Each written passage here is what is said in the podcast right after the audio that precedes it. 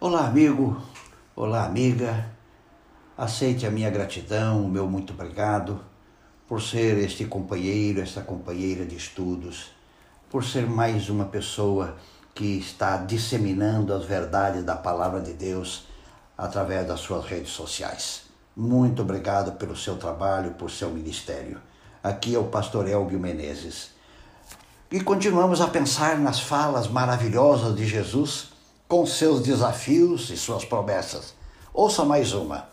Mateus 5, verso 6 diz: Bem-aventurados os que têm fome e sede de justiça, pois serão satisfeitos. Aqui Jesus está falando para, é claro, cristãos judeus que viviam, e você sabe muito bem, que viviam sob as regras duras do Império Romano e viviam a vida de conquistados.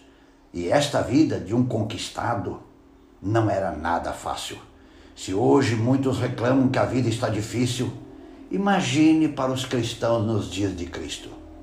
Regras injustas, decisões injustas, era uma rotina na vida do povo judeu. E Jesus afirma, defende, que felizes seriam as pessoas que não aceitassem a injustiça como normal mas que desejasse a justiça, como se deseja o alimento quando se está várias horas ou dias sem se alimentar. O que se passa afinal com o ser humano? O ser humano tem algumas coisas fantásticas. Uma delas é a capacidade de nos acostumarmos com determinadas coisas, sejam elas boas, sejam elas boas ou ruins. Nós temos a capacidade de nos acostumar com o erro com as injustiças, e amanhã esses erros e injustiças passam a ser incorporadas no estilo da vida das pessoas. Meu querido amigo, minha querida amiga, você não pode aceitar o erro, por mais popular que ele seja, por mais que hoje já esteja aceito como uma verdade. Você tem que desejar sempre a verdade, como um faminto deseja um pedaço de pão. Você não pode aceitar costumes e práticas injustas como sendo normal, simplesmente pelo fato de que a sociedade mudou. Você deve desejar costumes e práticas justas, corretas, como um faminto deseja um prato de comida. Jesus estava falando para pessoas que se sentiam injustiçadas, massacradas, perseguidas pelos seus dominadores mas o apelo de Jesus é que não aceitassem, porque um dia tudo isso iria mudar. Ao Jesus prometer que os que têm fome e sede de justiça seriam satisfeitos, ele está informando a todos os seus seguidores de todos os tempos e lugares que o mal terá sua paga, pois no tribunal de Deus não há omissão e muito menos privilégios. O juízo de Deus não está à venda e totalmente fechado à hipótese de compra. Ele promete, e grave bem aí na sua mente, ele promete que fará justiça e que o bem vai triunfar. O que Jesus está afirmando é que, mesmo sendo injustiçados, maltratados, perseguidos, os seus seguidores, os seus discípulos, não deveriam se acostumar e aceitar como normal o erro, as injustiças, mas sim deviam reagir, não aceitar, porque eles seriam totalmente satisfeitos.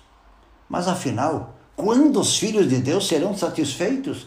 Quando seremos satisfeitos de paz, de justiça? Quando isso vai acontecer? Muitos acham que a satisfação seria pela troca de governante. Alguns acham que se entrar um da esquerda, tudo vai melhorar. Já outros acham que se entrar um da direita, tudo vai ficar muito bom.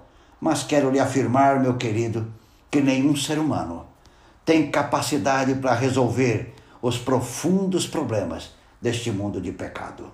Aqui sempre vai prevalecer a injustiça, sempre vai prevalecer o mal.